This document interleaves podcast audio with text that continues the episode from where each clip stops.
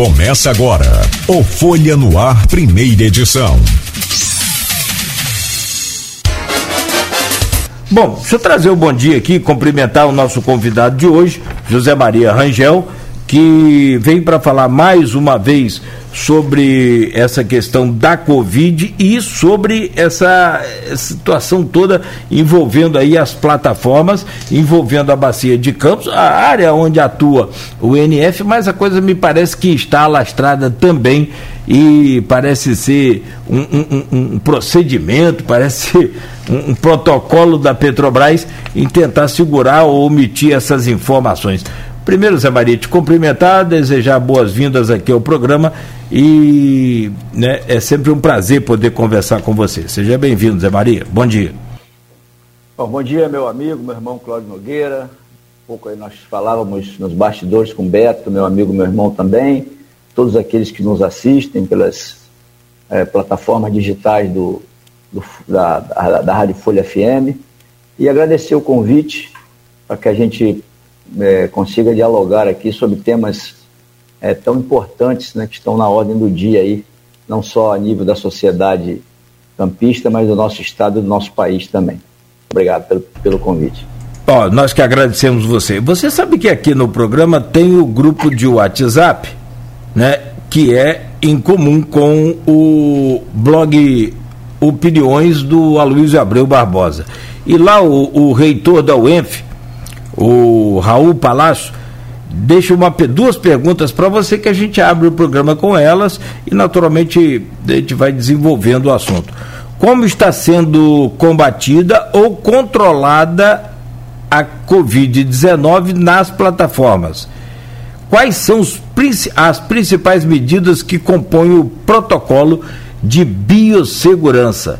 E claro, eu coloco a nossa também, é, junto dessa do Raul, que explosão de casos é essa, Zé Maria? O que está acontecendo de fato na Petrobras, nas bacias, eh, nas plataformas aqui da nossa bacia? Então, Nogueira, é, é, é bom a gente. O que está acontecendo nas plataformas é, não é diferente do que está acontecendo no nosso país. É, é exatamente o que está acontecendo. O Brasil está tendo um, uma explosão de casos, né? É, eu há, há, pouco nós temos um protocolo no Sindipetro Norte Fluminense é, de testagem toda semana. Eu fui fazer a minha testagem ali no Plínio Bacelar, algo que eu há dias atrás eu levava cinco minutos para fazer essa testelar, há 15 dias atrás levei uma hora e meia. Tamanha quantidade de pessoas que estão é, realizando o teste. Obviamente, essa, a, a nova variante, a Omicron, ela foi propagada que iria aparecer. Isso se junta às festas de final de ano, onde as pessoas já não tinham mais paciência para ficar em casa. Né? Depois de dois anos em casa, todo mundo foi para as festas. E, e, essa, e, e obviamente, que é uma, como é uma, uma variante muito mais transmissível, segundo os entendidos, houve essa explosão de casos. E isso acontece nas plataformas também, Nogueira. Por quê? Porque aqui na Bacia de Campos, é, nós recebemos pessoas de todas as partes do país e às vezes até do mundo.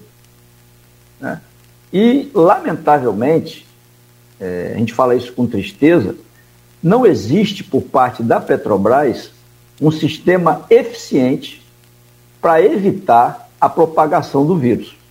Nós estamos falando, é importante que aqueles que nos ouvem, pelo menos procurem entender é, o que, que é uma plataforma.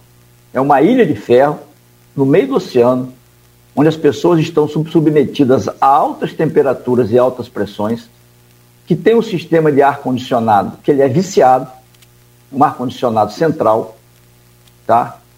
e que não, não sofre a higienização que deveria sofrer, como o ar-condicionado da nossa casa. Você vai lá, tira o filtro, limpa. Lá não é assim, pô. Lá é tudo mais difícil. Então, a proliferação desse vírus nas plataformas, ela se deu por, é, é, é, muito pela ineficiência da gestão da Petrobras em combater é, essa, essa chegada do vírus.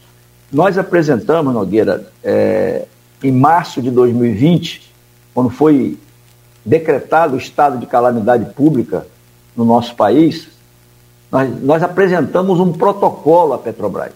O Sindicato Norte Fluminense, ele, ele é reconhecido não só a nível nacional, como a nível internacional, como uma entidade que tem entre as, entre as suas principais bandeiras a defesa da vida e da saúde.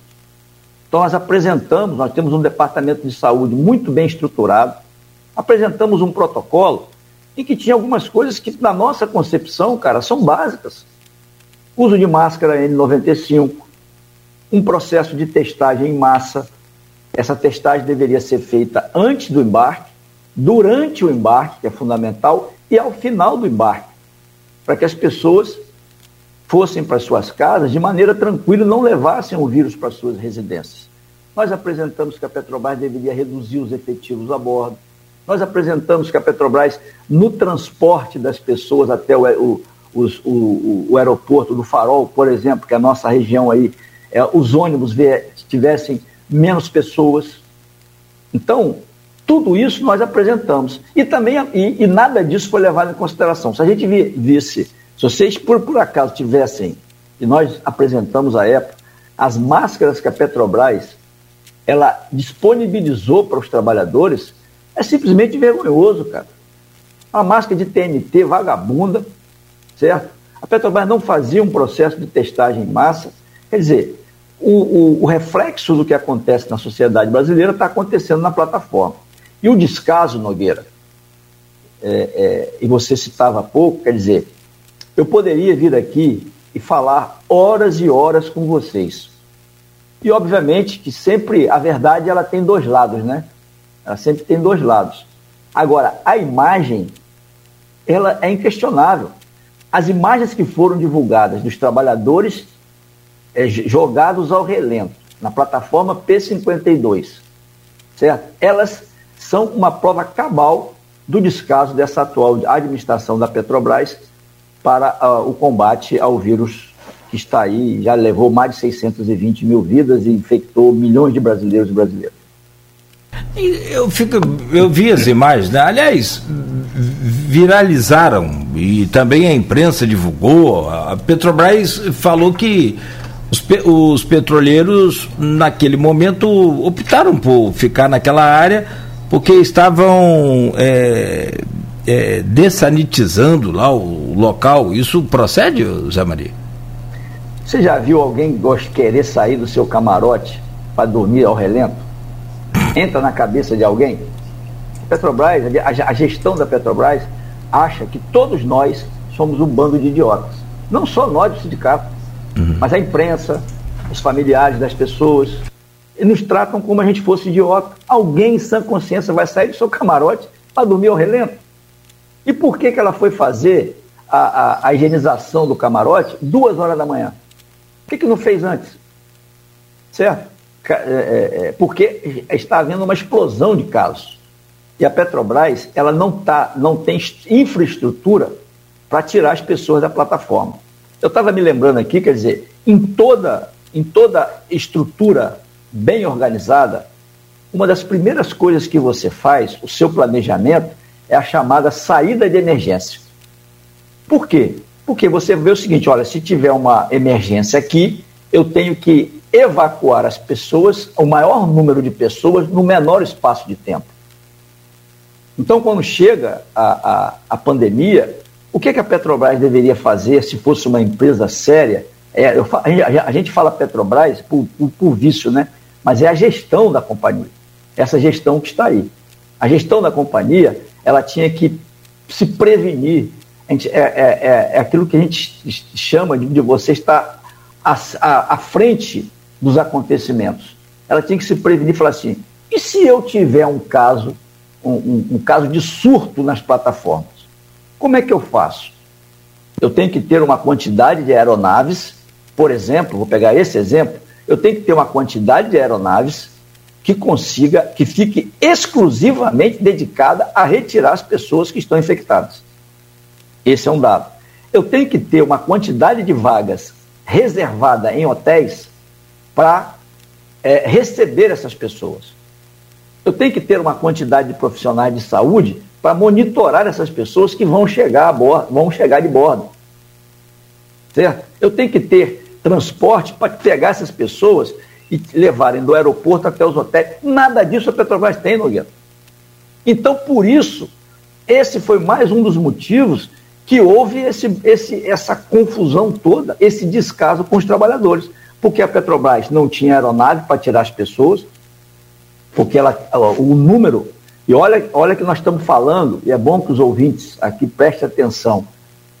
O lucro da Petrobras, que vai ser divulgado agora em fevereiro, deve bater a casa dos 100 bilhões de reais.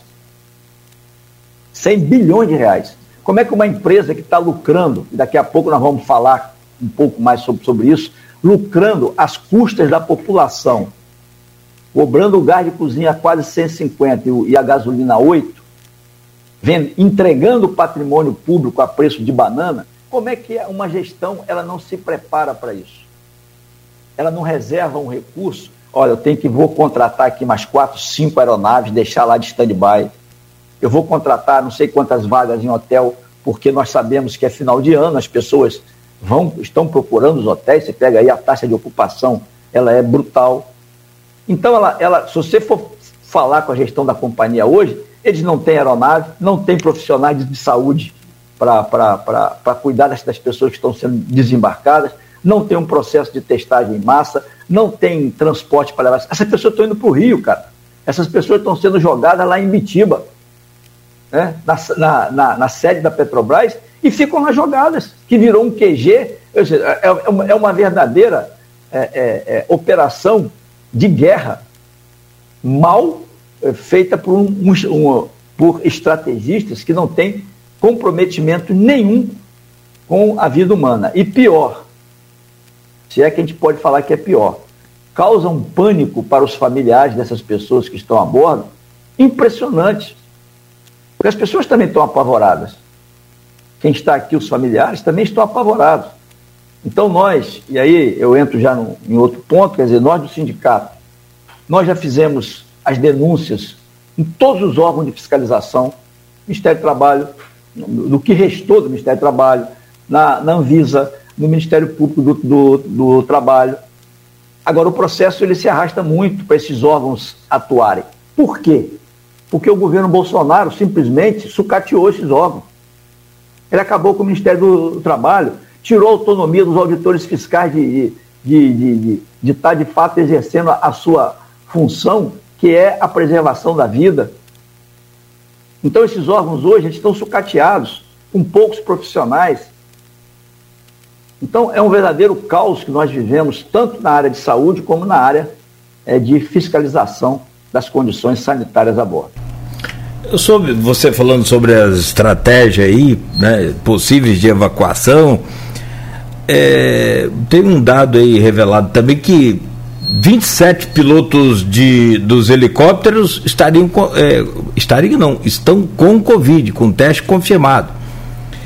É, é muito complicado você é, ver essa, de um lado, é, o dinheiro tão alto, o lucro tão alto e essa situação desumana aí que você revela. Agora, teve também na semana passada, ou pelo menos estava marcado, eu não sei se você participou, é, foi uma reunião com a EOR, é, e, EOR. EOR, né? É a estrutura organizacional de resposta da Petrobras. Houve de fato essa reunião no dia 27? Como é que foi, se caso houve? Nogueira, é... eu, eu costumo dizer que essa EOR, essas reuniões, é aqueles são, eles fazem parte daquele programa que tem numa emissora de televisão aí, que é o famoso Fala que eu te escuto. Eu te escuto, mas não coloco nada em prática. Né? são reuniões que são protocolares. O sindicato ele participa muito para tentar pegar alguns dados, mas essa EOR, ela efetivamente ela não coloca, não, não aceita, porque nós vivemos um momento no nosso país aonde, aonde a interlocução entre o capital e o trabalho ela praticamente não existe. por, por, por ideologia desse governo que está aí, de sufocar os movimentos sociais. Então, é uma, são reuniões protocolares e que não, é, é não, é, não são é, efetivas no sentido de ter a participação efetiva do sindicato.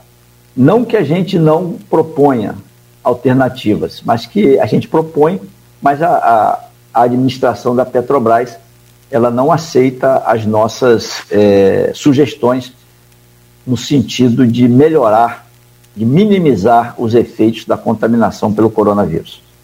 Voltando aqui ao grupo de WhatsApp do programa e do blog Opiniões, a Silvana Venâncio é jornalista, mora em Bom Jesus, do Itabapuana, está sempre nos acompanhando, participa do grupo, e pergunta a você, quando os casos de Covid-19 chegou à mídia, foi só depois que houve alguma providência? Se realmente houve algo e por que esse procedimento de amontoar, entre aspas, os casos positivos do jeito que foi passado à imprensa? Olha, é, Silvana, né? Silvana, Silvana, é, bom dia, Silvana, obrigado pela pergunta. Eu vou pegar um exemplo. A Petrobras ela divulga alguns números, né? Agora, todos os números que ela divulga, para nós, eles são subnotificados. Eu vou pegar um exemplo claro aqui, porque quando a gente dá exemplo é fácil de entender. A gente veio e vinha batendo há muito tempo nesse processo de testagem em massa. Que deveria haver um processo, é, eu, diria, eu diria, efetivo de testagem. Pois bem, a direção do sindicato, né, coordenado pelo meu grande amigo, meu irmão Teseu, que eu mando um abraço, é, nós tivemos uma atitude, Nogueira, ousada, nós fizemos por três semanas, disponibilizamos para a categoria na Heliporto do Farol um, processo de o sindicato custear os testes.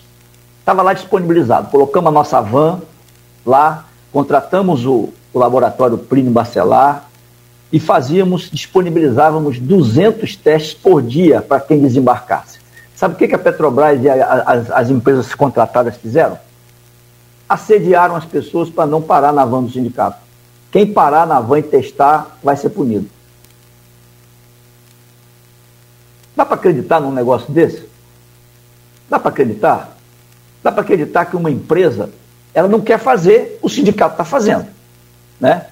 E aí qualquer pessoa pode entrar no Google aí e ver que o sindicato disponibilizou os testes durante três semanas para que as pessoas fizessem e tivessem a tranquilidade de retornar para as suas residências.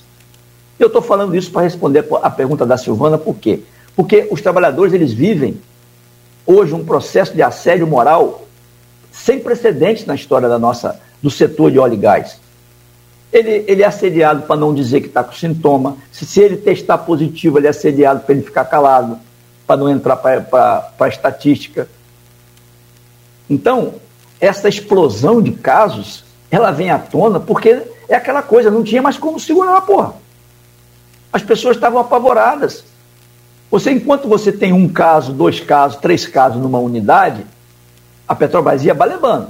Agora você tem unidades que estão com 120 pessoas a bordo, aonde 40 testaram positivos. Aí não tem como segurar, porra.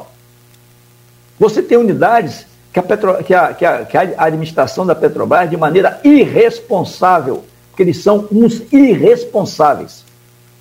Vou usar o termo irresponsável para não usar outro termo pesado aqui. Né? Ela pega as pessoas que são contactantes, que tiveram é, contato com quem está infectado, e manda para a área trabalhar. Em vez de isolar essas pessoas e, e, e tirar elas de bordo. Então são uns irresponsáveis. E nós vamos acioná-los. Né? É o nosso departamento jurídico já está atento a tudo isso, nós vamos acioná-los judicialmente e criminalmente, porque eles estão cometendo um crime. Um crime é, é, é a, a, forma como eles estão tratando os trabalhadores e trabalhadoras que estão a bordo das nossas unidades marítimas. Isso vale para a Petrobras, vale para a Trident, vale para a Perenco, vale para todas as empresas que estão operando na Bacia de Campos. Aliás, é isso que, eu ia perguntar também. Tem, tem uma série de dúvidas agora aqui. Você falou sobre é, é assédio moral. É, que tipo de, de, de, assédio, que tipo de punição um trabalhador da Petrobras, Petrobras, não um terceirizado, terceirizado a gente sabe que não tem a garantia que tem o, o trabalhador da Petrobras. Mas o, o, da Petrobras, que tipo de, de, de, assédio, que tipo de punição ele poderia sofrer no caso de fazer o teste lá no, no, na van da, do Sindipetro? Ele Só... simplesmente ele é, ele é retirado do, do regime offshore. Ele é retirado. Aí você pega, nós recebemos é, algo em torno de 120% de adicionais por trabalharmos em unidades marítimas. É, insalubre, é, periculosidade, trabalho noturno, hora de repouso do almoço, e aí você vai. E tem pessoas, por exemplo, eu tenho amigos que moram no Rio de Janeiro. Aí a, a Petrobras chega para esse cara, ó, se você testar, eu vou tirar você do regime de embarque. Hein? Aí o cara que mora no Rio de Janeiro, como é que ele vai trabalhar em terra em Macaé? Aí ele vai e se submete, mas na maioria das vezes. Né? E o terceirizado é aquilo que você falou, ele vai ganhar três letras rápidas, rua. É. Terceirizado não tem garantia, a empresa é, é privada. É, e, e, elas seguem esse mesmo padrão, essas empresas, você citou até o nome de algumas, elas seguem esse mesmo padrão Petrobras, pra, do tipo assim, vamos seguir o, o, nosso contratante? É, com certeza, e às vezes até pior, né? Até pior. Você pega, por, por exemplo, é, a, a, a, empresa norueguesa, a, a Equinor, que era antiga Statoil, eu estive duas vezes na Noruega, lá a Equinor é modelo de saúde e segurança. Modelo. Eu fiquei assim. O, o, o, o nível lá é tão alto nessa prevenção de acidentes que o próprio trabalhador, quando se acidenta, Olha a conscientização, hein? Ele entra num sistema interno da companhia e ele mesmo faz o registro do acidente. Ele mesmo. Aí quando ela vem para o, para o Brasil, ela vê que aqui é terra de ninguém. E aí subnotifica igual a Petrobras. Ela, obviamente, ela olha o mau exemplo que a administração da Petrobras passa né, e segue. Né? E, e, e, e, também uma intensidade de, de mau caratismo muito maior do que a administração da Petrobras está fazendo hoje. Qual o procedimento hoje de embarque de um, de um trabalhador? E me parece que tá, aumentou a, a, o período, não são mais 15, né? Me parece que 20, 24 dias. Tem aumentado frequentemente isso.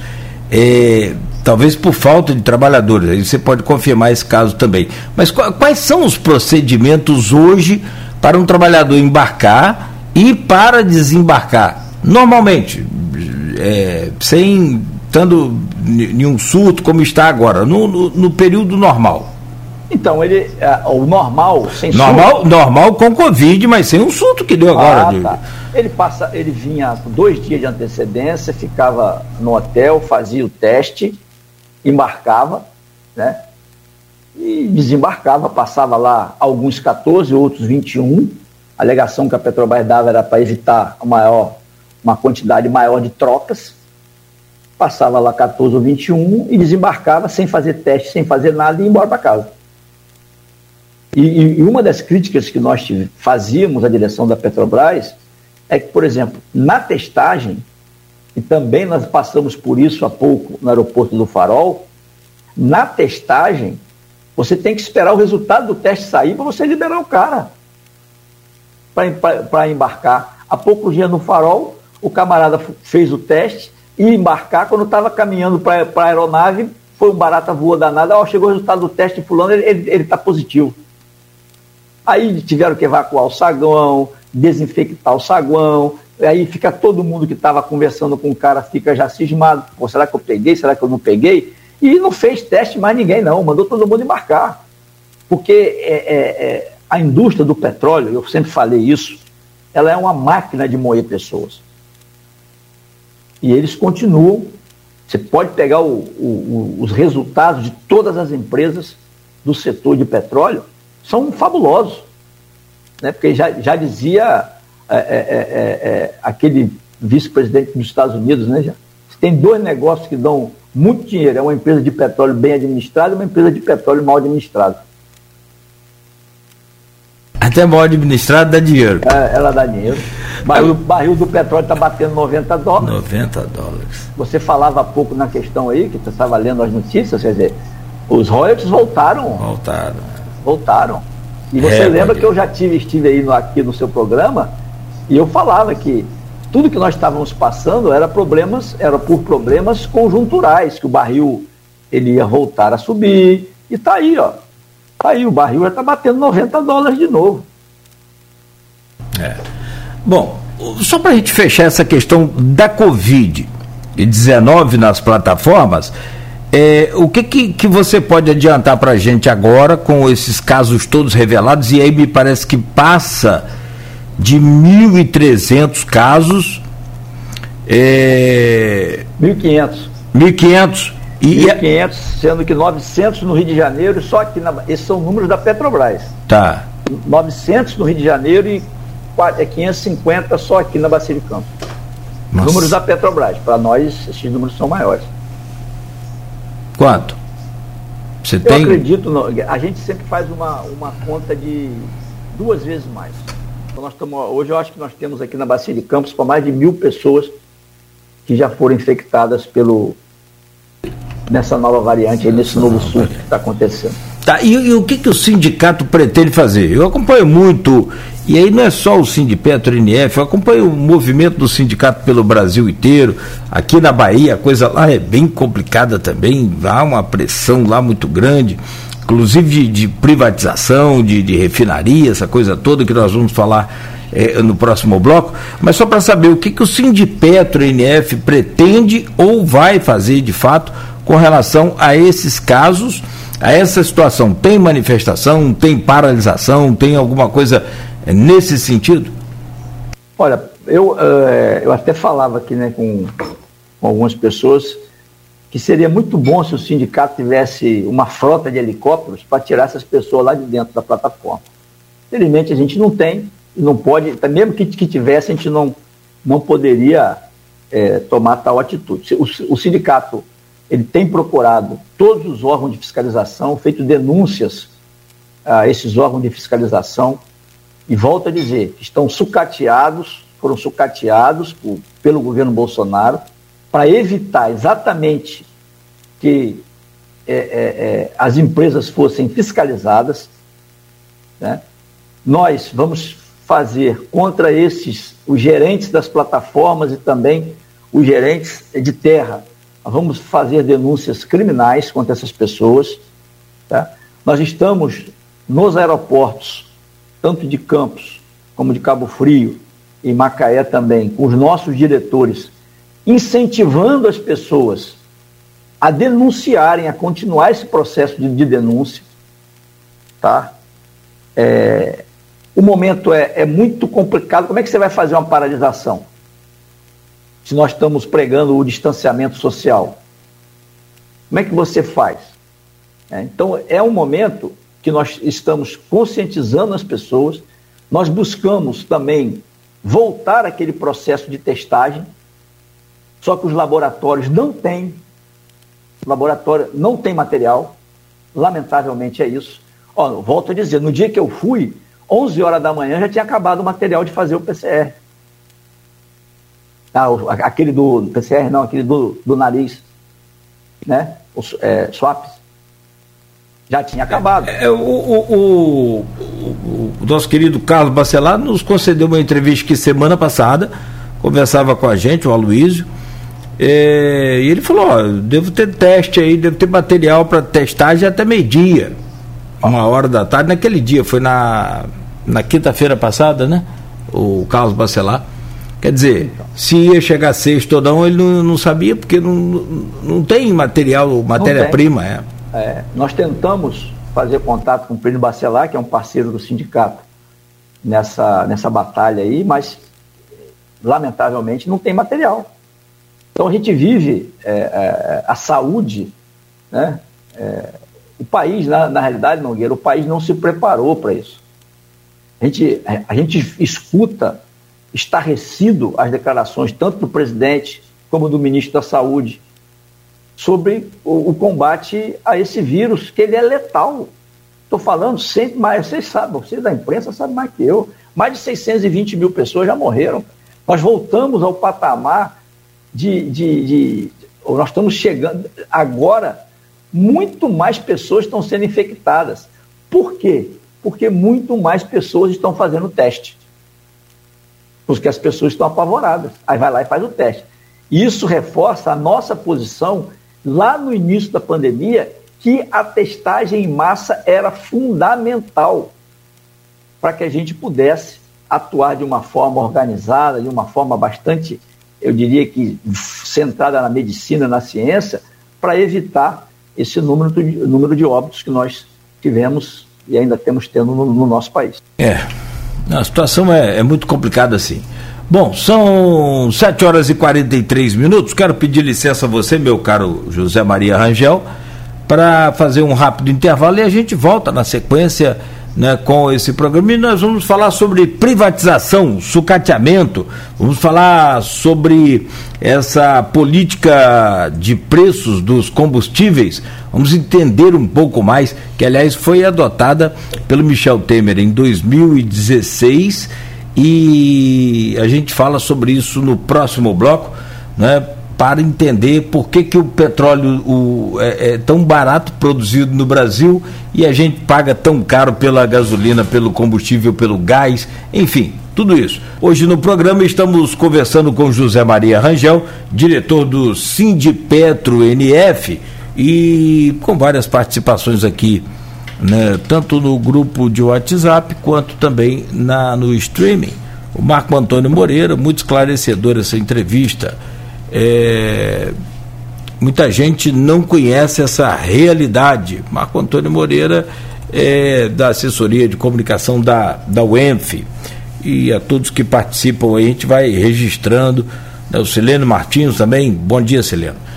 É, professor Sileno e, e, antes de voltar, ô Zé Maria, deixa eu trazer uma notícia aqui em primeira mão, muito boa, é, aliás, que é com relação ao, aos laboratórios Plínio Bacelar. Nós falávamos há pouco sobre a entrevista do Dr. Carlos Bacelar na semana passada aqui no programa e essa, esse drama da falta de, de, de testes para a Covid. Então, rapidamente mandei um, um WhatsApp aqui no privado dele, ele já respondeu e disse aqui garantido. Até quarta-feira tem o estoque reabastecido. Então, né, é, deve chegar. Boa, boa notícia. Boa notícia para nós, né? Clientes aqui do, do, do Plínio e também para toda a população e, e, e naturalmente para vocês aí que são parceiros pode reatar aquela parceria aí, pode voltar a ver se há essa possibilidade aí. Mas o doutor Carlos já garantiu quarta-feira estoque reabastecido. É, excelente notícia e eu tenho certeza que o é, nosso coordenador está assistindo o programa, ele nós vamos buscar de novo aí o laboratório Plínio Bacelar, que nós temos uma parceria com eles para testagem dos funcionários o sindicato, como eu te falei no início do programa, nós temos um protocolo toda semana as pessoas realizarem seus testes e esperar o resultado do teste para poder é, é, ingressar nas instalações do sindicato. E essa parceria é com o Pênio Bacelar, vamos ver se a gente consegue, de novo, né, fazer esse processo de testagem, não digo que em massa, né, porque também o Pênio Bacelar tem que atender a, a, uma população que está um tanto quanto apavorada, né? E, e que, de fato, é, uma parcela, ver se a gente consegue fazer. Eu estava me lembrando aqui, Nogueira, se você permite, o dia que eu fui testar, aí começou a aglomerar ali as pessoas, né? Porque muita gente. E uma senhora, ela estava questionando essas pessoas tomaram vacina, como é que estão pegando o Covid? E aí eu falei para ela, minha senhora, olha só, para a gente ver o nível de desinformação.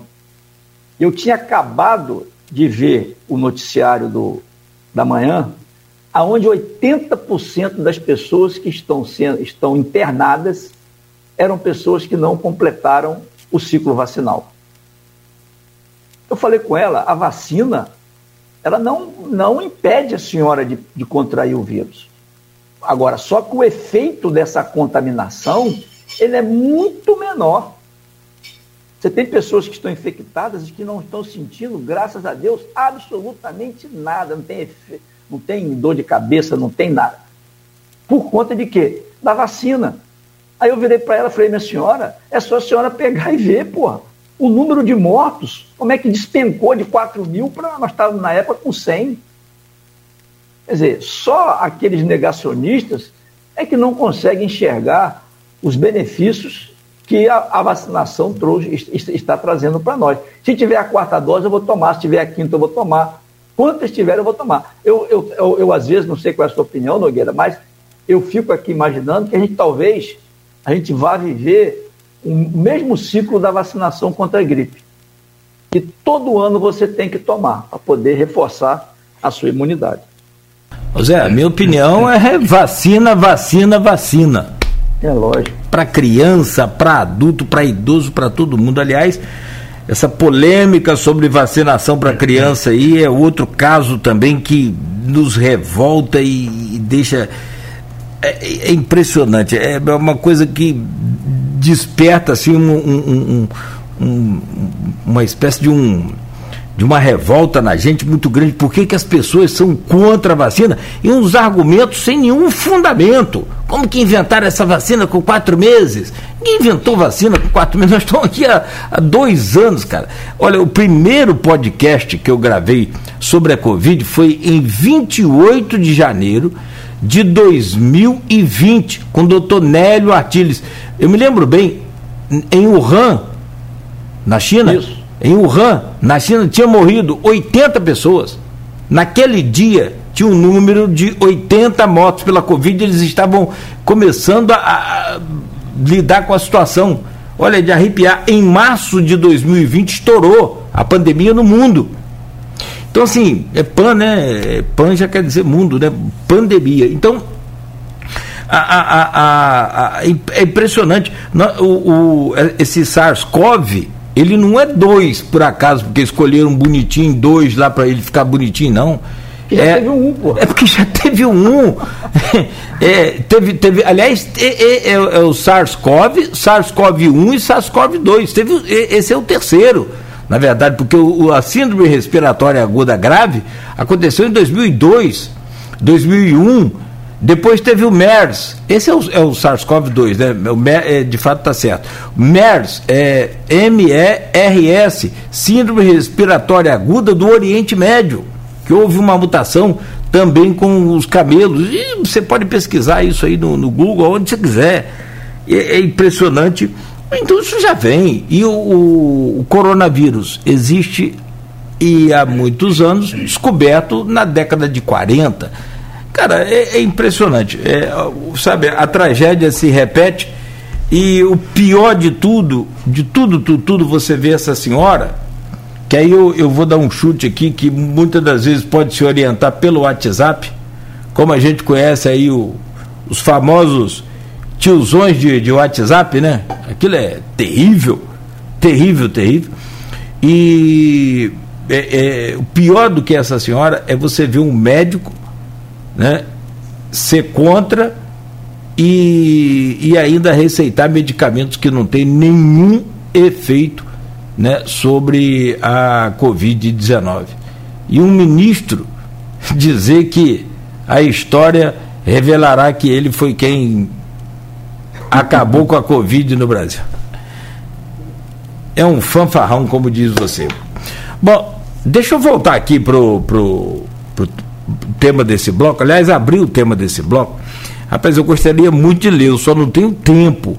Mas o João da Costa Cunha, primeiro receba aí meu, meu bom dia, João, e de toda a nossa equipe aqui, e o pedido de desculpa porque eu não vou conseguir ler todo o seu depoimento aqui, que é bom, eu já li aqui internamente, mas é, é, muito grande. Eu vou só dar uma resumida para abrir o, o, assunto aqui do, do, do bloco, que é o sucateamento e, consequentemente, a privatização da Petrobras. Aliás, me lembro bem que, é, eu não lembro o ano, mas foi lá no início, finalzinho do governo, eu acho que do Fernando Henrique Cardoso, e a gente conversava, Zé Maria, e você falou para mim, Nogueira, esse sucateamento aí é, é uma farsa para poder apresentar números negativos para o mercado e para a população brasileira e vender a Petrobras. Então isso não vem de hoje, essa história de privatização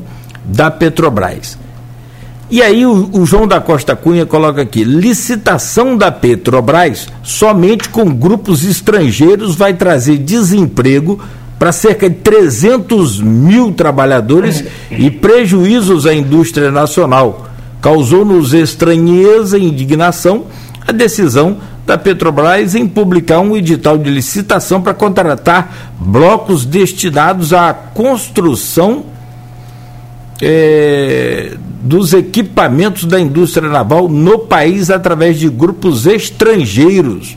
E aí ele afirma que ele é advogado, deve ter lido, visto lá, proibindo arbitrariamente a participação de empresas brasileiras no serviço.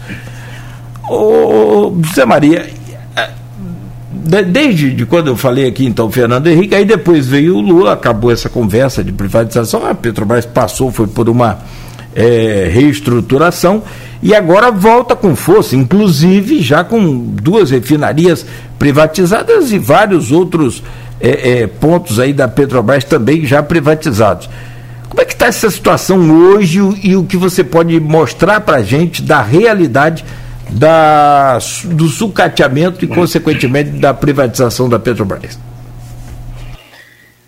Então, Nogueira, é, se a gente, a gente voltar um pouco no tempo, né, é, vamos lembrar que a Petrobras ela foi uma empresa criada através de movimentos populares, da grande campanha O Petróleo é Nosso.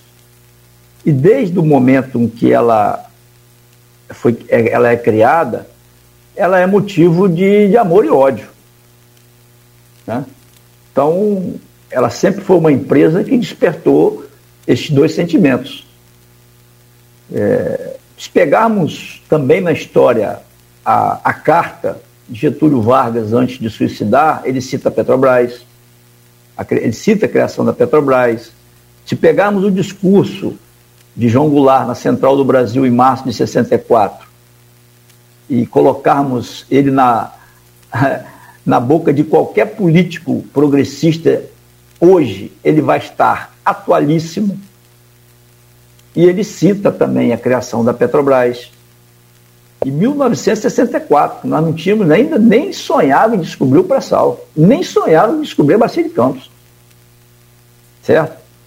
Então, a história da Petrobras ela é uma história de amor e ódio, mas também é uma história de superação, de competência da mão de obra nacional, e mão de obra essa própria e terceira, que vem superando desafios após desafios, que tornou a nossa empresa a quinta empresa de energia do planeta. E pego aqui um exemplo. Né? Após a descoberta do pré-sal, numa camada geológica completamente desconhecida, de todo mundo, os técnicos da Petrobras conseguiram desenvolver tecnologias e em sete anos nós conseguimos botar óleo para fora. Em sete anos, uma camada geológica completamente desconhecida. Isso é algo inédito no mundo do petróleo, cara. No mundo do petróleo. Então a Petrobras, ela deveria ser motivo de orgulho para toda a população brasileira. Mas como diria Nelson Rodrigues, né? Toda unanimidade é burra, né? E a gente vive num processo é, grande de disputa para provar a cada dia que passa que a Petrobras ela tem que continuar sendo uma empresa brasileira, tem que continuar sendo um instrumento indutor da economia nacional E que também o discurso não muda, no sentido de que toda vez que querem atacar a Petrobras, eles utilizam o discurso da corrupção. E que nós estamos vendo aí agora, com a, a, a, a o rei está ficando nu, a desmoralização não é da Lava Jato, porque todos nós nós defendemos um combate duro à corrupção. Duro. Mas não podemos aceitar que, por conta desse combate, você destrua um setor que estava bem organizado, como era o setor de óleo e gás. E quando eu falo que o rei está ficando nu, é porque nós estamos vendo a canalice do senhor Moro e a canalice do Dallagnol, que fizeram uma jogada combinada para poder destruir o país. E destruir o país, prejudicando a sociedade brasileira e prejudicando também a nossa empresa. Só para dar alguns números, Nogueira, a Operação Lava Jato, ela destruiu 4 milhões de empregos. Ela fez com que o Brasil deixasse de investir algo em torno de 176 bilhões de reais. Para um país que está em frangalhos, isso é um número, é um número assustador assustador. Né? E aí você pega e vê, quer dizer, essa, essa, é, é, esse desgoverno que nós estamos vivendo, o Brasil vive, o, o, o, pelo menos que eu me entenda por gente, o seu pior momento na história. O seu pior momento na história. É um país onde, acabamos de falar, 620 mil pessoas morreram, o presidente da República que vai estar em Campos hoje, se eu não me engano, que a população deveria ir às ruas para esculhambar ele, perguntar ele da vacina, perguntar ele do emprego, perguntar ele da saúde, da, da, da, da educação, que o país não tem projeto para absolutamente nada, nada, absolutamente nada. Né? Então, o que vive o seu pior momento, isso se, isso se reflete na Petrobras na privatização. Para aqueles, Nogueira, que defendem a privatização, dizendo que vai ser boa, eu digo que o seguinte: olha, a Petrobras ainda tem como acionista majoritário o governo federal, mas ela já é gerenciada de maneira privada. Resultado disso: o preço da gasolina e o preço do gás de cozinha. Está aí, ó. Para quem defende a privatização, está aí, ó o preço da gasolina, o preço do gás de cozinha. Essa, eu estava me lembrando, Nogueira, poucos dias atrás, porque não sei se, se você sabe, você, os ouvintes, eu fui eleito coordenador nacional do setorial de energia e recursos minerais do PT. Né? E entre uma, da, a, a, uma das atribuições desse setorial é exatamente discutir as propostas para o plano de governo do, do, do pré-candidato Lula nas eleições desse ano. E, obviamente, o preço dos combustíveis está dentro desse pacote que nós estamos discutindo. E eu me lembrei né, que eu fui é, conselheiro de administração da Petrobras, eleito pelos trabalhadores, de maio de 2013 a abril de 2014. E nós discutimos uma política de precificação dos combustíveis na época que eu fui conselheiro. E uma das, um dos itens centrais da, do ponto que nós discutimos, da política que nós aprovamos, era que a Petrobras, por ser uma empresa do governo, ela não poderia passar a volatilidade dos preços internacionais para a população brasileira. Por que isso? Porque o mercado de petróleo é um mercado especulativo, cara. Então, como é que nós vamos repassar para a população a especulação dos grandes investidores? Por que, que nós vamos passar para a população a volatilidade dos preços se nós aqui refinamos quase 80% daquilo que a gente consome? Não tem lógica.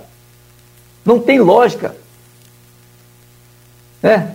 Então, a única lógica justificativa que esses entreguistas da, da nação têm é de encher o bolso dos acionistas de dinheiro.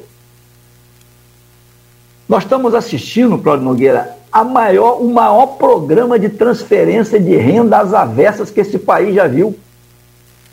É o baixo, é, é a população mais carente enchendo o bolso dos acionistas, pagando gasolina a R$ reais e o botijão de gás a mais de 100.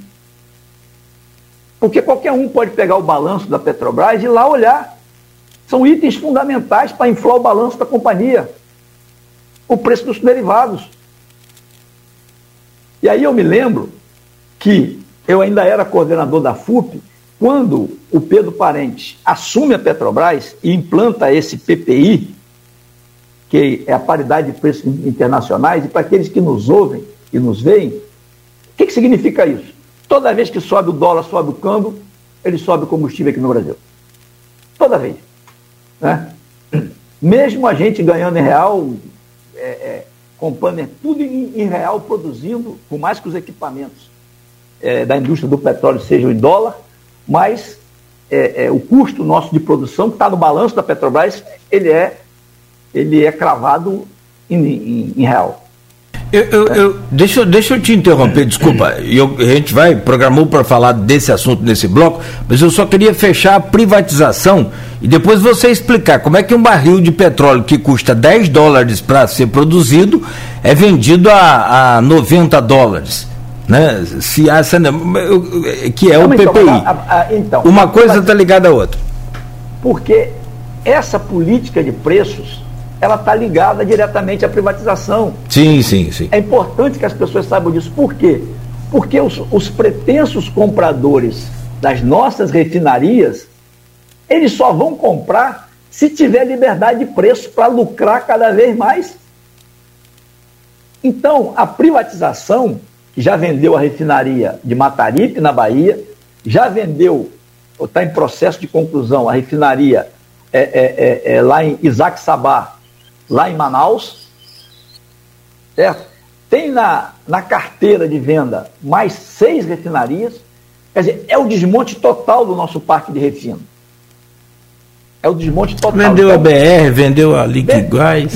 Vendeu a BR, que é, o, é, é, é onde sai o produto final. É onde sai o produto final.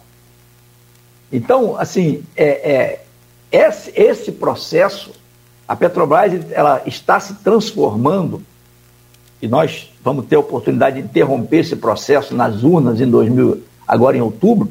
Ela está se transformando única e exclusivamente numa empresa exportadora de óleo cru. Mas uma empresa que não tem mais compromisso nenhum com o desenvolvimento do Estado brasileiro. Ela deixa de ser uma empresa que tem entre os seus. Entre não, no seu objetivo. Antigamente você pegava o plano de negócio da Petrobras e estava lá, objetivo da companhia, o desenvolvimento do Estado brasileiro. Hoje está lá, objetivo da companhia, a rentabilidade para os seus acionistas. É uma diferença brutal. É uma diferença brutal. Então, o processo de privatização, ele está em curso simplesmente para atrair os compradores da das nossas refinarias e, de fato, o liberar geral. Vou dar só um número para você, Nogueira. O Brasil tinha, até a implantação do PPI, 40 importadores de derivados. Sabe quantos o Brasil tem hoje? Mais de 400. Porque está uma farra, bicho. Está uma farra. E sabe de onde vem esse, esse combustível, na sua maioria? Dos Estados Unidos. Dos Estados Unidos que, não por acaso, a gente tem dito várias vezes, não é no, no, novidade para ninguém, na nossa concepção, foi um, um dos países que financiou o golpe que aconteceu aqui no nosso país.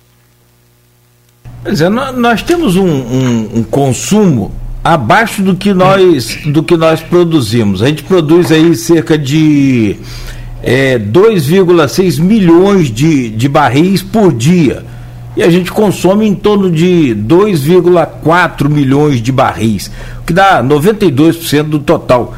Agora, não dá para refinar isso tudo? Ou é só óleo, óleo bruto, óleo, óleo diesel? Como é que é essa, é, esse processo aí? Então, é, as nossas refinarias, dizer, o Brasil tinha tinham 13 refinarias, a refinaria que foi vendida para o fundo, pro fundo árabe, o Mubadala, era a mais antiga do, do país. Então as nossas refinarias, elas é, ainda eram refinarias antigas e que refinavam o petróleo leve, que é o petróleo da Arábia Saudita, e que nós necessitávamos de petróleo, é, é, e o nosso petróleo é um petróleo mais pesado. Então nós precisaríamos, precisávamos de fazer o que chama de um mix. Então o Brasil, é, em 2013, em 2003, quando Lula ganha as eleições e assume o governo, o, o Brasil, o, o, mix era 70%, 70 de óleo nacional e precisávamos importar 30%. Com a modernização que foi, foi feita nas nossas refinarias, a gente passou a ter esse mix 92% de óleo nacional e 8% de, de óleo importado. Né?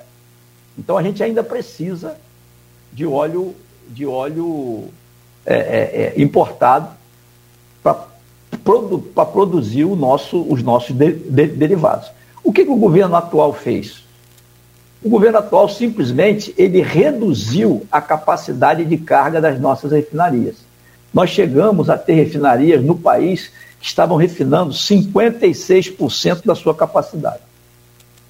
Uma medida extremamente de caso pensado. Né? Hoje, hoje nós estamos com o nosso parque de refino ocioso na faixa de 30%. Ora, você tem, a Petrobras ainda tem, né, a responsabilidade de abastecer o mercado interno. Então ela tem que importar ela ou os importadores que estão aí estão deitando e rolando. Né? Então, é esse processo de importação, né, ele tem trazido uma, um prejuízo grande é, para a sociedade brasileira, fruto dessa política de preço, fruto do sucateamento das, nossas refinarias. O sucateamento que eu falo é, é a, a, redução proposital da nossa capacidade de, de processamento e, obviamente, fruto, não tem dúvida em afirmar, do comprometimento do governo em importar derivados dos Estados Unidos, principalmente. Eu estava lendo uma, uma entrevista de um, um sindicalista também, um petroleiro, aqui da Bahia, e, e ele revelava lá na entrevista dele que se quiser, o governo hoje, hoje conseguiria colocar o combustível, a gasolina quatro, cinco reais e o gás de cozinha 50, 40, 50, 60 reais no máximo. É, e eu falei, vou fazer essa pergunta ao Zé Maria, como que é possível isso? Porque o, o, PPI, né, que é esse preço de paridade internacional, é, ele, ele eleva o valor final do que é produzido pela, pela Petrobras, correto? E eu queria que você explicasse isso também e, e, e falasse isso é possível de fato. Esse gás está nesse preço mais baixo e se a gasolina está nesse preço mais baixo. Eu entendi perfeitamente como é que é o sistema. A gente produz a 10 dólares e vende a, a 90. Tem um lucro aí de, de 80 dólares e que todo esse lucro vai para os acionistas da, da Petrobras. Mas explica isso aí pra, tecnicamente para a gente, por favor. Não, eu não tenho dúvida que é completamente possível. É só a gente lembrar que a época que a gasolina é, custava dois, quase três reais, e o botijão de gás 44, o barril do petróleo estava quase 110. Né? E, e, e a Petrobras ela não repassava. E a Petrobras apresentava lucros de 30 bi, 35 bi. Então não é não é incompatível você vender a preço justo, você ter lucro. Não é incompatível. Nós vivíamos um momento de economia aquecida. As nossas refinarias, e aí entra um, um outro aspecto, as nossas refinarias, elas praticamente estavam a 98% da sua capacidade, refinando a plena carga. Ou seja, você abastecia o mercado, o mercado interno, praticamente todo o mercado interno, com o petróleo refinado aqui no país. Obviamente, quando você reduz, reduz a capacidade de refino, quando você coloca uma, uma política de paridade de preços internacionais. Você já viu algum dono de posto de gasolina, quando o petróleo baixa, ele baixar o, o preço? Eu nunca vi. Não vai. Não vai, não, não vai fazer, cara. Por quê? E não estou falando aqui que são, são pessoas de, de má índole, não. Porque até ele mesmo sabe que se a política ela é essa política maluca, ele vai falar o seguinte: peraí, bicho, eu vou baixar meu preço hoje, e se a Petrobras daqui a dois, três dias subir de novo? Eu vou ficar remarcando toda hora? Eu não vou fazer isso, cara. E aí você vai acumulando só aumentos. Né? Então, é possível sim, Nogueira. É possível você fazer. Basta para isso você ter um parque de refino que opere a plena carga. Basta que para isso você não repasse para a sociedade a volatilidade dos preços né, do, do, do, do, petróleo a nível internacional. Basta que para isso você entenda, você entenda que a, a, a nossa janela de oportunidades, ela, de fato, ela tem que estar em sintonia com é, as necessidades da população e você consegue ter um preço, um preço justo. Eu não tenho dúvida nenhuma que hoje você poderia ter uma gasolina aí a, a cinco reais, um botijão de gás a 50, 60 reais. Não tem a menor dúvida disso. Agora, isso é vontade política, né? E quando eu escuto quando eu escuto o presidente da República, que ele só fala bobagem, né? Ele fala mais uma bobagem. Ah, eu não tenho nada a ver com, com o aumento dos combustíveis. Eu pergunto às pessoas que falam isso para mim, falando assim, me diz uma coisa, quem é que indica o presidente da Petrobras? Quem é que indica os conselheiros de administração que são na sua esmaga do, do acionista majoritário, para fazer parte do conselho. Quem é que dá o crivo para os diretores da Petrobras assumirem a cadeira de diretor? É o presidente da República. Como é que ele não tem nada a ver com, com, com, com o aumento do preço dos combustíveis? Claro que tem, porra. Agora, para isso, ele tem que governar. Coisa que ele não faz. Ele fica fazendo essas papagaiadas de live, fica ali no cercadinho falando bobagem né? e a população está aqui se, se, se, se lascando o tempo todo.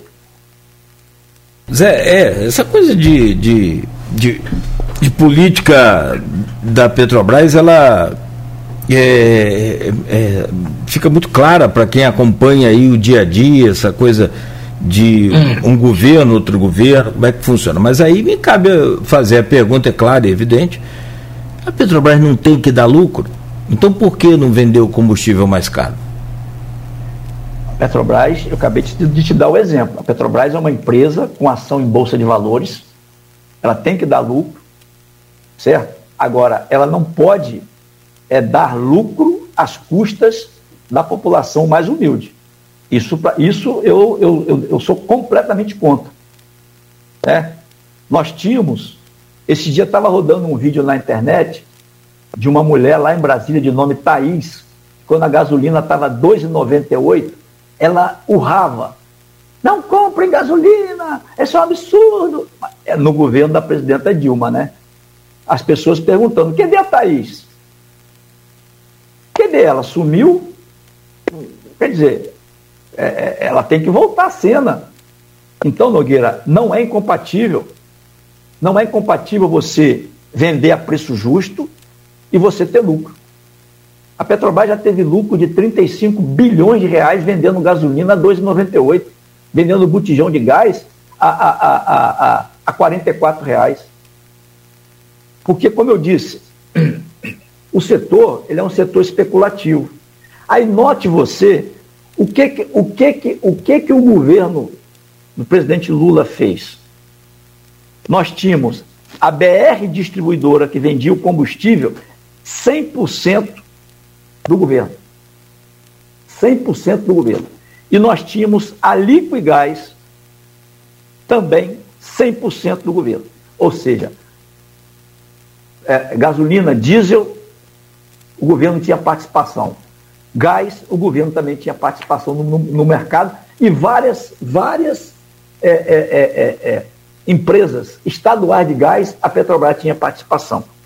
Por quê? Porque o gás, por exemplo, mesmo não fazendo parte da cesta básica do povo brasileiro oficialmente, o governo do presidente Lula entendia que ele fazia parte de fato.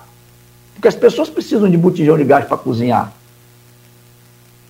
Então, é, é, é, era razoável que isso fosse feito.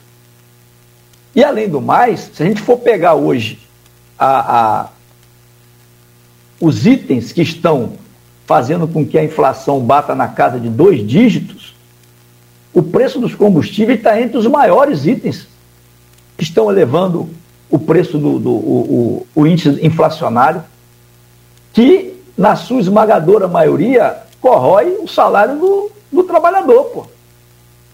Então, é, são coisas que estão, uma, uma está casada com a outra. Então, a Petrobras, ela tem que dar lucro, porque é uma empresa com ação em bolsa de valores, certo? Por mais que eu defenda ideologicamente que ela tem que deve voltar a ser uma empresa pública, né? uma empresa estatal, 100% do, do governo, sem ação em bolsa de valores, mas o fato é que ela é uma empresa hoje que tem ação em bolsa. Então, tem que dar lucro, beleza?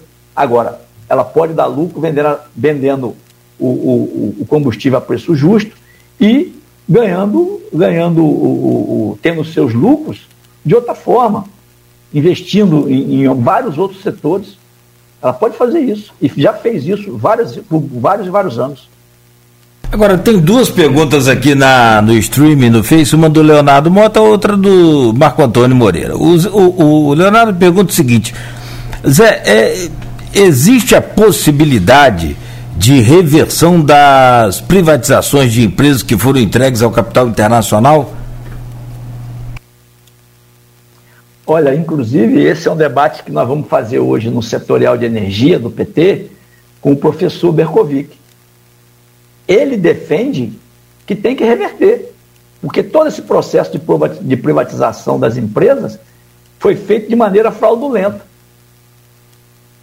Fraudulenta desde lá do golpe, passando pela eleição do Bolsonaro, que prenderam Lula injustamente, isso tá, tem ficado provado a cada dia que passa, até chegar o dia de hoje. Então, ele defende isso, e eu vou ouvi-lo atentamente, inclusive dizendo ele que existe já mecanismos internacionais para que isso seja feito.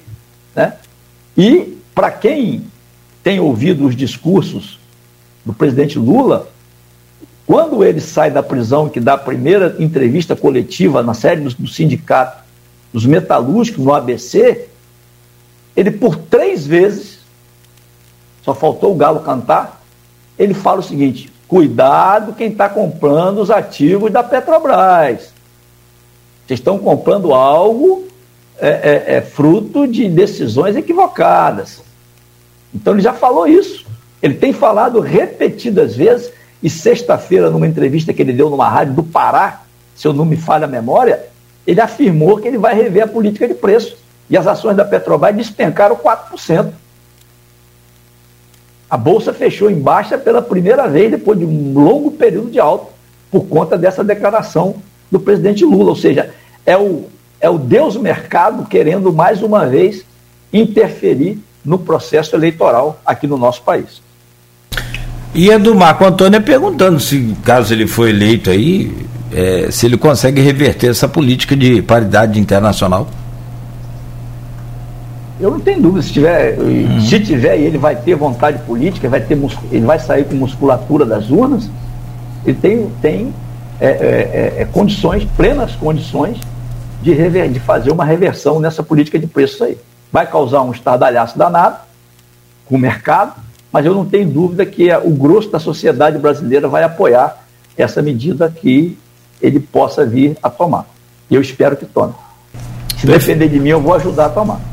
Vamos seguir com o programa, último bloco, e a gente conversa hoje com o José Maria Rangel, diretor do Sindipetro NF. Já falamos aqui sobre esse, essa explosão de casos da Covid-19 né, nas plataformas das bacias de Campos e de Santos também, né?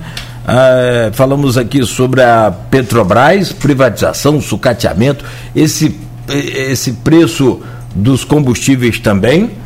Né? E agora a gente faz um, uma análise aí, pede ao, ao Zé Maria para fazer uma análise e uma projeção às urnas em, em outubro deste ano. No oferecimento de Proteus, serviços de saúde e medicina ocupacional, com a qualidade é, certificada ISO 9001-2015, Unimed Campos, cuidar de você. Esse é o plano. Laboratórios Plínio Bacelar e o apoio Unicred Norte Lagos.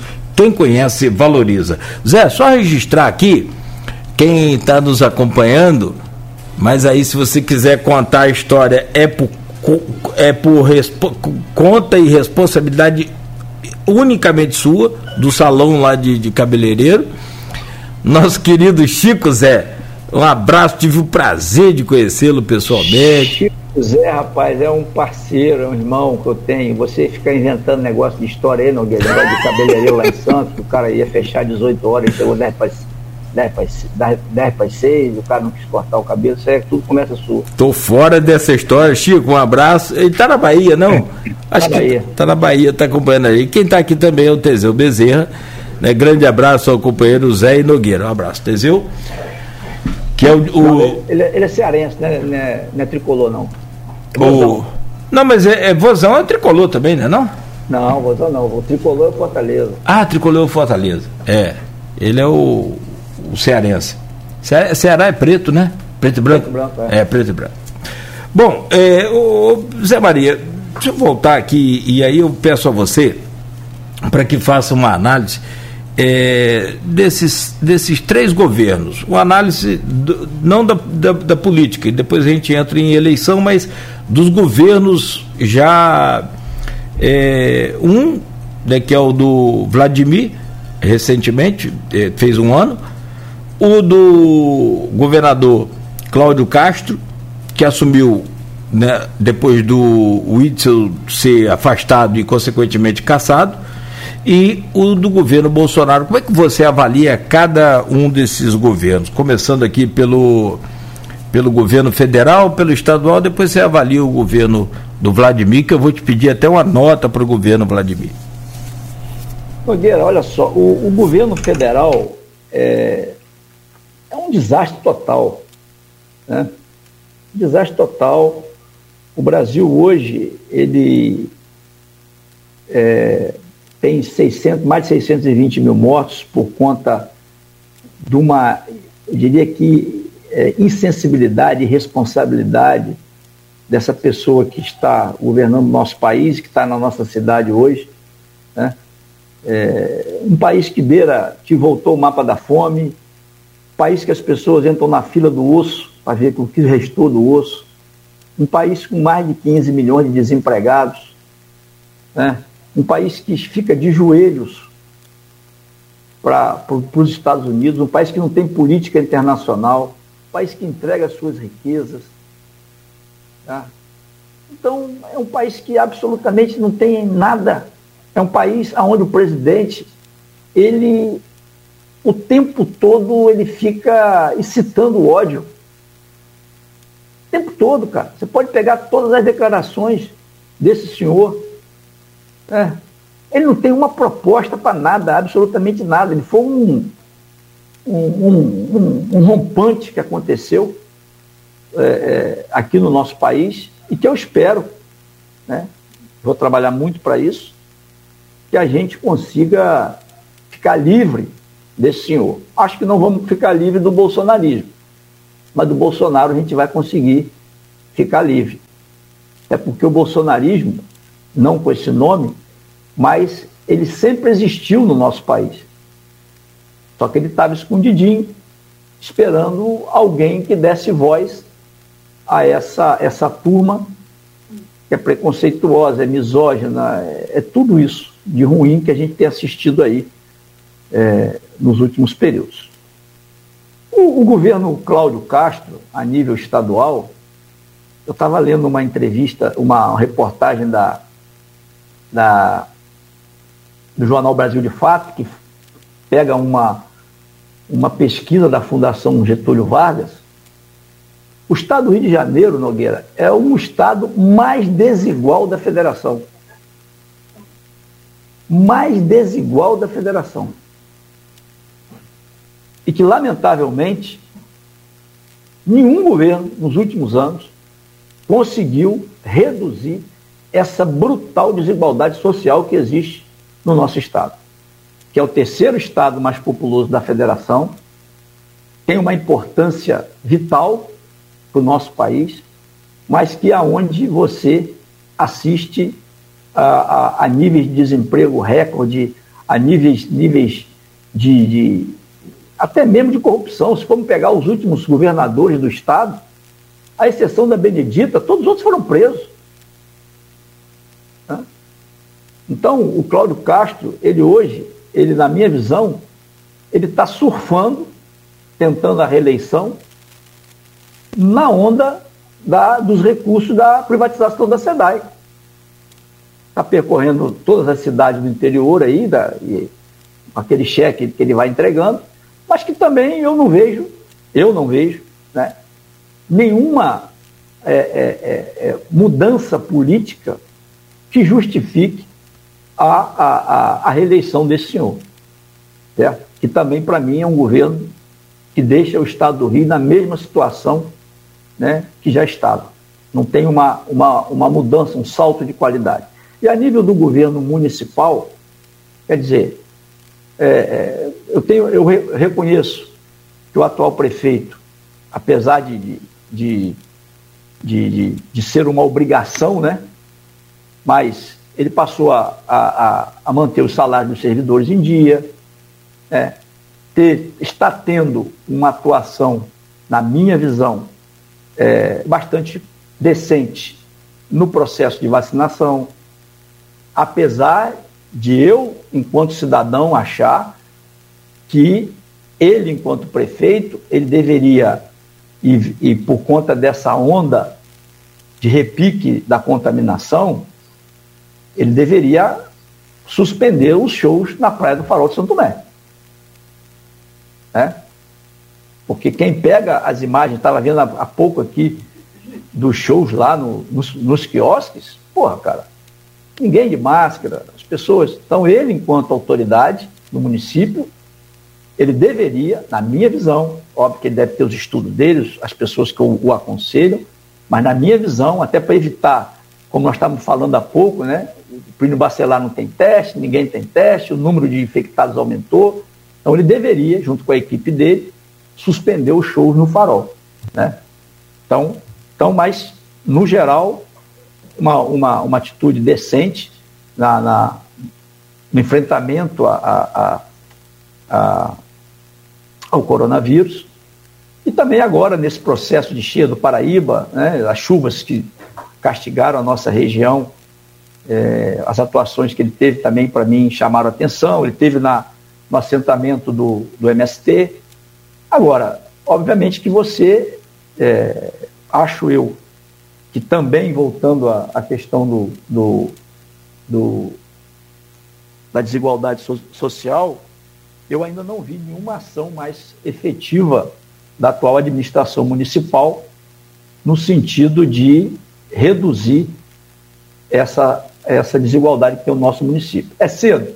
Pode ser, né? um ano de governo, é, uma, pegou uma prefeitura completamente desestruturada, né, pelo o caos que foi o, o antecessor, tá?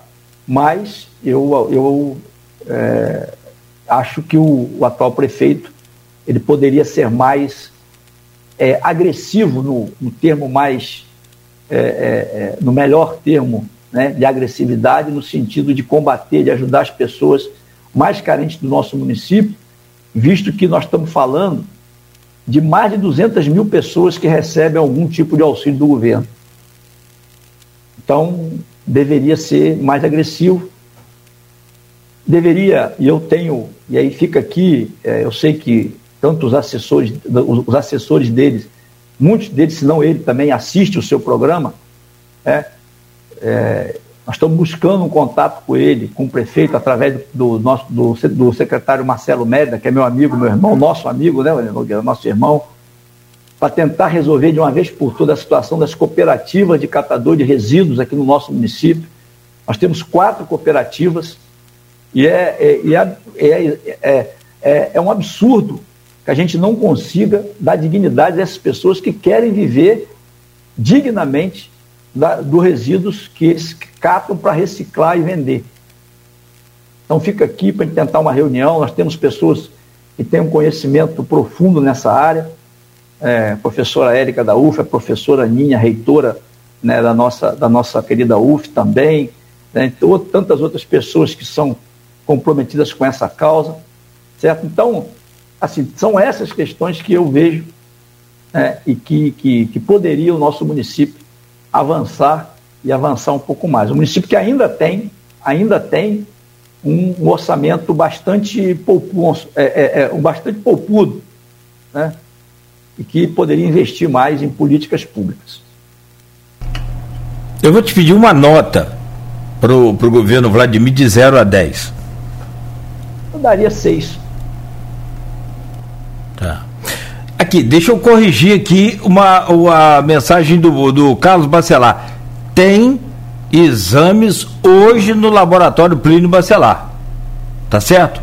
Ele está ouvindo o programa, o doutor Carlos está ouvindo é, agradecemos por isso. Então tem exames e ele garante que até quarta-feira tem exames. Depois é que é o contrário do que a gente falou, né, que não vai chegar quarta, que está já com o estoque em dia. Tem até quarta-feira. Quem quiser fazer exame pode procurar o laboratório Plínio Bacelar. É, Zé, deixa eu, eu, eu gente fechar o programa aqui, já são 8h48.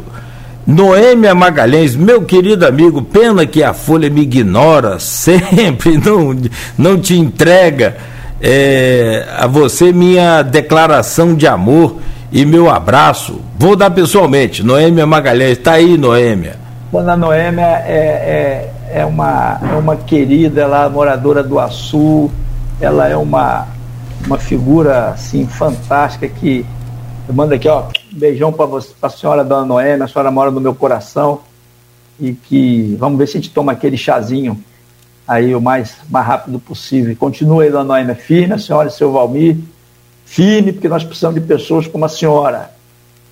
Tenha essa disposição de luta para que a gente mude a nossa sociedade. Ô Zé Maria, o, o, você avaliou bem aí o governo Vladimir, falou da, dos pontos positivos, negativos. Houve um, um caso dele com o Lula recentemente, em que ele declarou que Lula ligou para ele logo após saber que Bolsonaro estaria aqui hoje. Isso procede? Você falou com o Lula sobre isso? Teve algum contato com, com o ex-presidente sobre esse caso? E de fato o Lula ligou para ele foi justamente por isso, porque Bolsonaro viria aqui hoje? Mangueira, eu quando, quando assim, quando eu li essa notícia, eu assim fiquei meio, é, é, meio que espantado, né?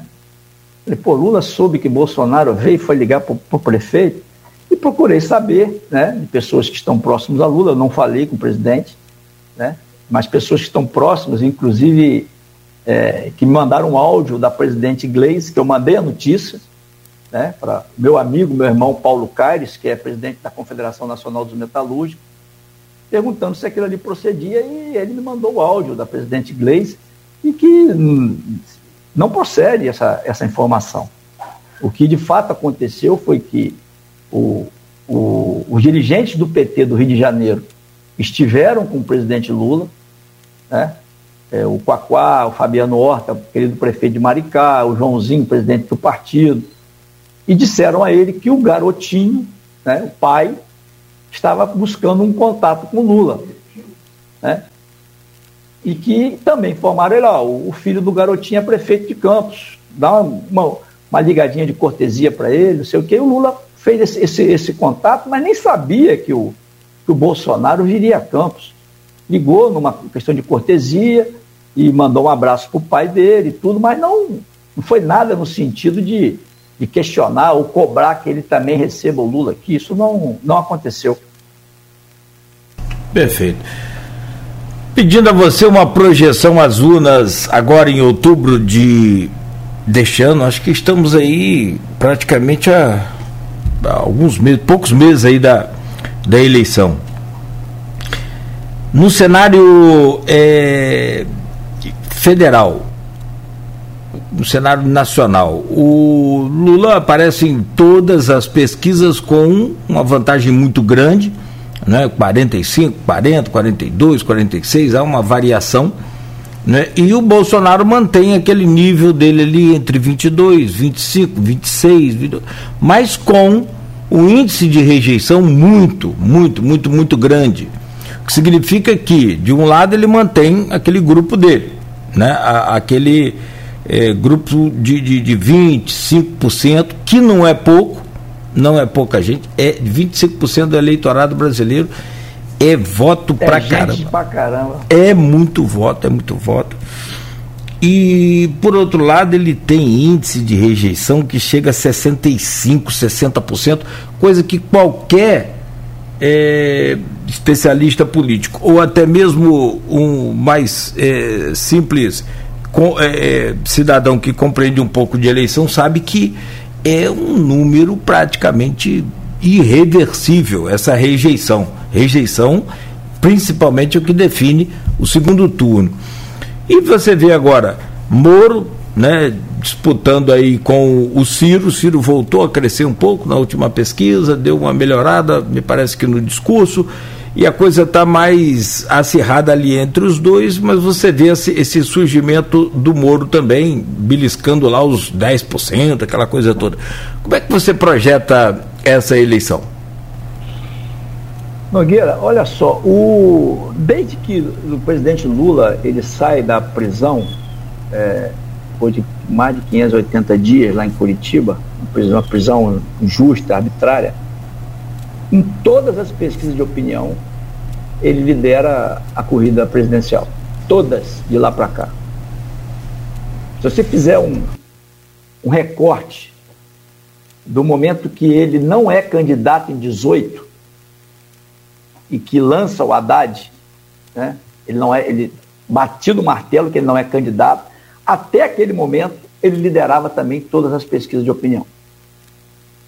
Então, quer dizer, se não tiver nenhum fato novo no processo eleitoral, tudo leva a crer que Lula, que está ali no limiar de vencer no primeiro turno, ele vai ser o próximo presidente da República. Certo? E aí, muito, muito, porque pelo que os brasileiros enxergam, brasileiros e brasileiras enxergam no que foram os governos do presidente Lula. Ele disse há pouco, numa entrevista, e eu aqui vou reafirmar: países que fizeram revoluções armadas não avançaram tanto na área social como o Brasil durante os governos do presidente Lula, sem disparar uma única bala. Inclusão de 4 milhões de pessoas, de 40 milhões de, de pessoas é, é, no mercado consumidor, programa Luz para Todos, programa Ciência Sem Fronteiras, geração de mais de, mais de 20 milhões de empregos, certo? O, aí você vem o regime de cota, você vem a, a criação dos IFES, a criação das, das universidades públicas, é, a, a, a, valorização das aposentadorias, você paga e vai é, é, é, pagamento da dívida externa, deixou reservas internacionais de mais de 300 bilhões de reais. Então você pega e. E as pessoas viviam muito bem então, se, e estão se lembrando disso. Né? Então isso é que nos faz, que nos dá essa, essa energia para colocar aqui que se não acontecer nada, o Lula vai ser o presidente. Isso quer dizer que a galinha morta? Não. Não. Bolsonaro, como você falou há pouco, tem 20 e poucos por cento é, é, é, da preferência, apesar de toda a lambança que ele faz, certo? Você tem aquela parcela da população que não vota no PT de qualquer maneira, de maneira nenhuma. Você tem, não pode esquecer que o Bolsonaro está com a caneta na mão, ele é presidente da República ainda. Então, a, a eleição, ela vai exigir do campo popular e democrático e não estou falando só da esquerda, do campo popular e democrático.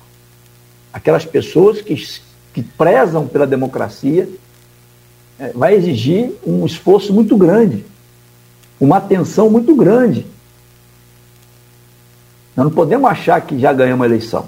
É um equívoco aqueles que pensarem assim. Vamos lembrar, Nogueira, que há uma semana das eleições de 18, ninguém sabia quem era o Wilson Whitson. Ninguém sabia. Quando abre as urnas domingo, aparece lá é, o, Wilson, Wilson Whitson como, como o mais votado. Então, como diria a, o ditado popular, jogo é jogado, lambaria, lambaria pescado. É, então, nós temos que ir jogando esse jogo, saber que é difícil, partir para cima para tentar liquidar essa fatura ainda no primeiro turno. Né? É, vejo com muita expectativa e tenho falado para as pessoas que não basta eleger o presidente Lula, nós temos que eleger uma bancada de deputados federais do campo progressista e senadores também expressiva, porque a, o povo brasileiro não tem memória da eleição e não dá importância à eleição do legislativo. Se você fizer uma rápida pesquisa, poucas são as pessoas que lembram quem votou para deputado estadual, federal, vereador, senador. É, as pessoas não lembram.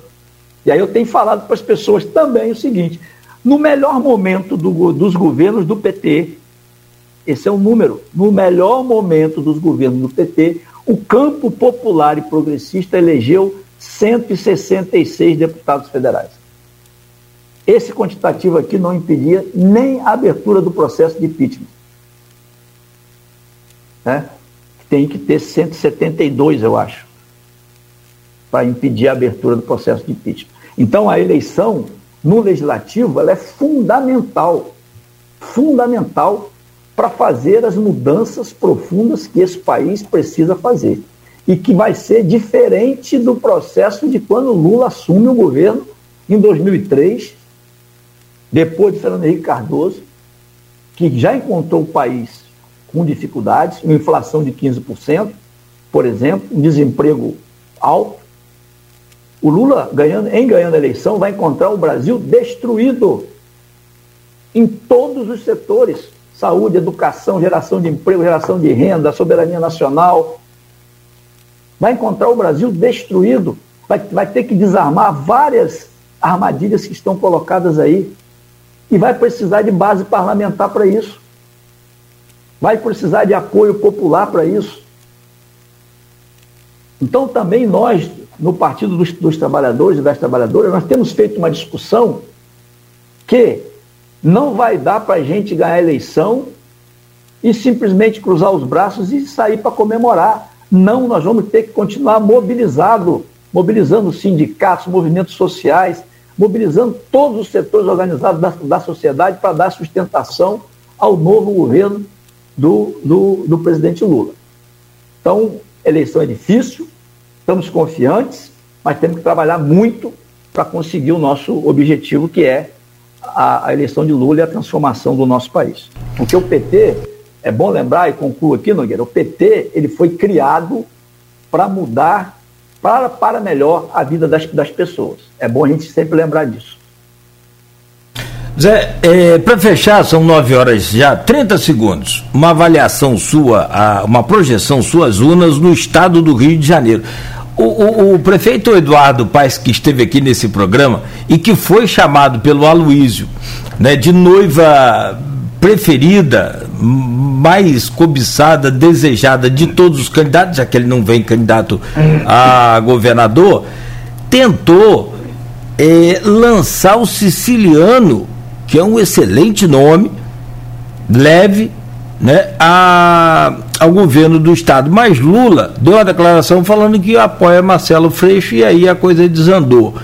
É, essa projeção aí de, de, de, reeleição do Castro, do Freixo, com possibilidade de ganhar, o, o Rodrigo Neves, você tem outros candidatos também, né, é, que o próprio Witzel já é pré-candidato, né, vamos dizer assim, melhor corretamente, é, como é que você avalia a possibilidade desse quadro aí?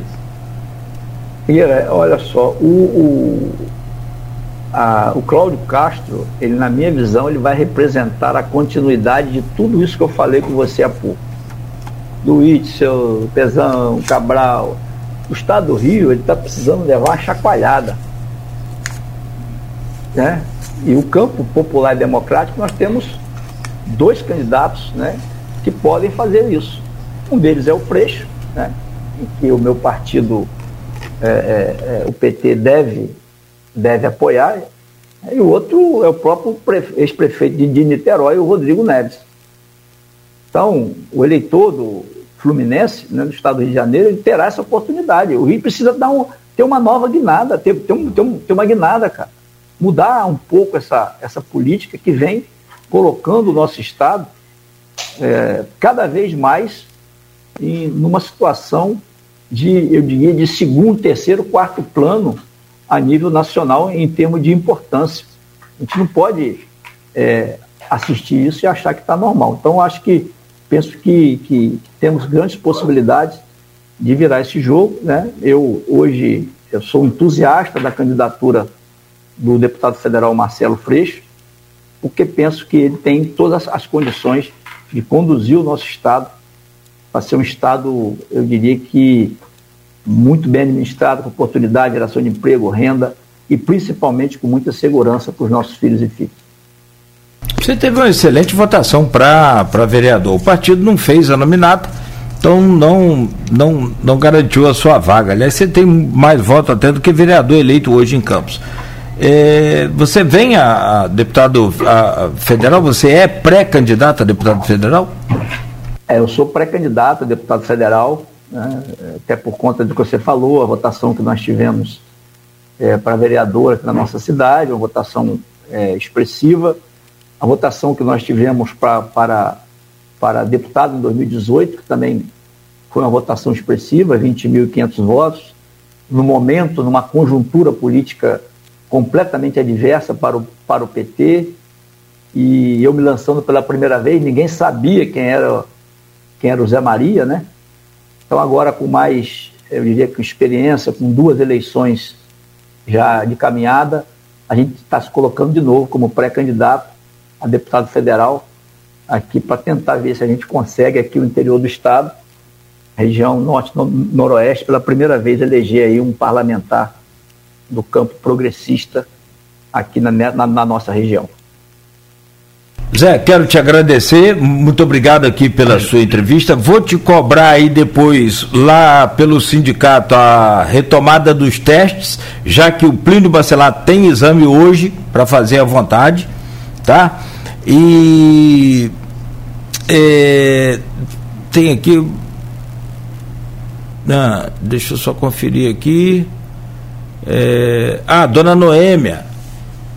Obrigada, radialista Cláudio Nogueira. Acho que vou te convidar para tomar esse chazinho com Zé Maria. Você teria coragem? Ué, mas claro, é. Tenho fama de ser bruxinha. É, teria coragem de tomar esse café, esse chá? Ô, dona Noêmia, eu Sou filho ele de. Vai comigo, dona Noemi, ele vai comigo, eu vou levar ele aí. É, eu sou filho de Oxum, né? Então. tô abençoado, tô protegido. É, é, e sim, de qualquer maneira, Oxum é, é Nossa Senhora Aparecida, né? Nesse sincretismo do candomblé pro, pro, pro, para a religião, que eu sou católico apostólico romano e sou devoto de Nossa Senhora Aparecida. Mas também tem o meu esquema também, ô, ô Zé Maria. Leva o Beto. Ele toma o chá primeiro. Se não der nada. Se for lá de Zé, eu com o maior prazer. Ele falou é. que for o seu lado, ele vai com o maior prazer. Puxa saco. Beto, meu amigo. É, seu amigo, vou te falar uma coisa, sabe? Aqui, é, e, e para fechar também aqui, é, mandar um abraço aí para quem, Beto? Você falou? Agora já foi. Ah. Tá, o Zé, Zé manda um abraço. É, Maurício Batista mandando um abraço para você, nosso ouvinte aqui, número um. Grande ah, abraço, Maurício. Zé. Obrigado, amigo. Bom dia para você, uma ótima semana. Obrigado, Nogueira. Obrigado, obrigado aí ao meu amigo Beto também pela oportunidade. Dizer que nós estamos sempre à disposição e vamos continuar nos cuidando. Vacina no braço, distanciamento social, utilização de máscaras, porque a nossa caminhada é longa. Nós vamos só estarmos vivos, nós já somos vitoriosos. Um grande abraço, fiquem com Deus. Uma boa semana a todos. Um abraço, Zé Maria, bom dia, muito obrigado a você que nos acompanha aqui pelo Face, pelo YouTube, pelo Instagram também, muito obrigado. Eu vou fechando aqui o programa, a gente fecha por hoje, agradecendo aí também ao Zé Maria mais uma vez.